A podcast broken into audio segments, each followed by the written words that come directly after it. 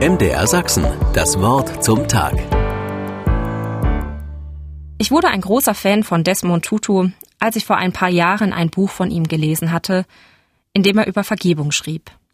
Es beeindruckte mich so sehr, dass ich mich intensiver mit der Biografie des ehemaligen Bischofs von Kapstadt befasste.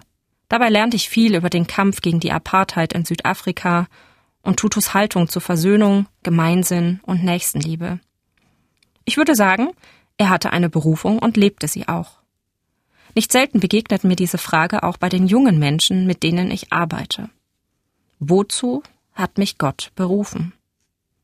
Ich kann sie gut verstehen. Da scheint es ja Menschen zu geben, die eine großartige Aufgabe in dieser Welt haben, wie Desmond Tutu oder Frère Roger oder Mutter Teresa. Sollte es bei mir nicht auch so sein? Hat Gott nicht schon einen Plan für mich gestrickt? Wie gelingt mein Leben? Nicht nur in meinen Augen, sondern auch in den Augen Gottes. Was passiert, wenn ich falsch abbiege? Ganz ähnliches trieb fromme Juden und Jüdinnen zur Zeit von Jesus um. Sie fragten nach den Geboten, um ihren Lebensweg zu finden. Welches ist das höchste Gebot, Meister? Jesus antwortete darauf ganz schlicht. Du sollst den Herrn, deinen Gott, lieben, von ganzem Herzen, von ganzer Seele und von ganzem Gemüt.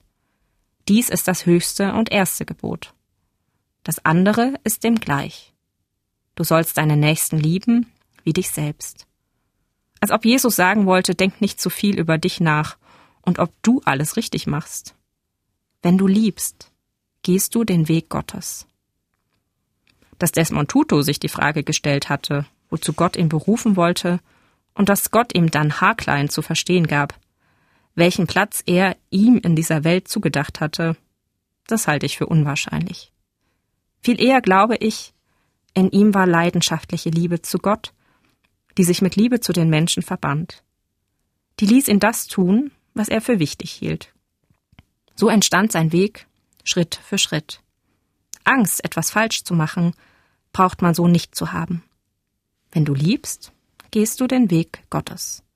Er wird sich vor deinen Füßen entwickeln. Das sage ich den jungen Menschen, und ich hoffe, dass sie das neugierig darauf macht, wo sie in dieser Welt ihren Platz finden werden. MDR Sachsen, das Wort zum Tag.